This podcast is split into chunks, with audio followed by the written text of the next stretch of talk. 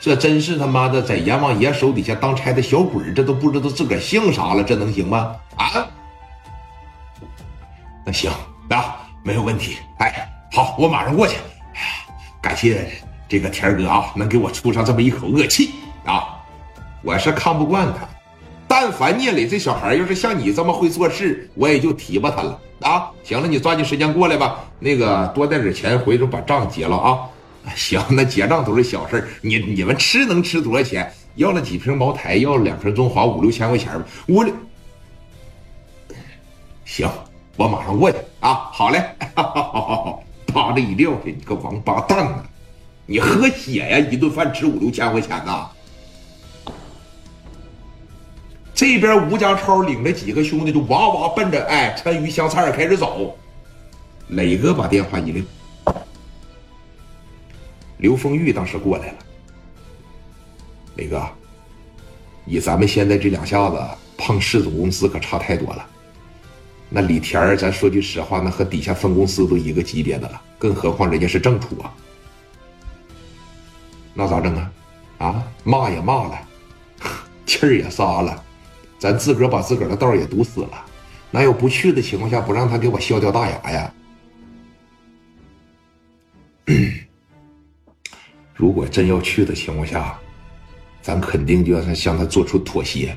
如果咱要不妥协的情况下，我觉得咱应该都出不了那个屋。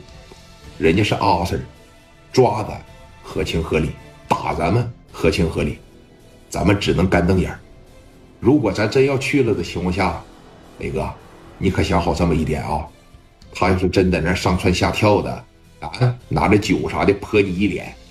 拿着泔水桶，要是往你身上倒，就你那脾气，我可太了解了。咱不也得忍着吗？啊！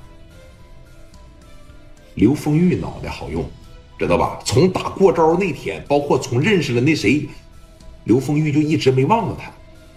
磊哥当时一瞅他，丰玉，你的意思是？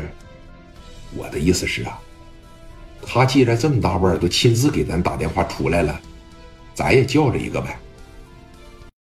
叫着分公司的，咱是叫着王振东，咱是叫着郑黎明，和他是一个级别的，那够呛也能给面子呀。你这么的呗，要不行啊，咱给刘青云打个电话呗。你现在和刘青云关系处的这么好，这关系啊，不用不白不用啊。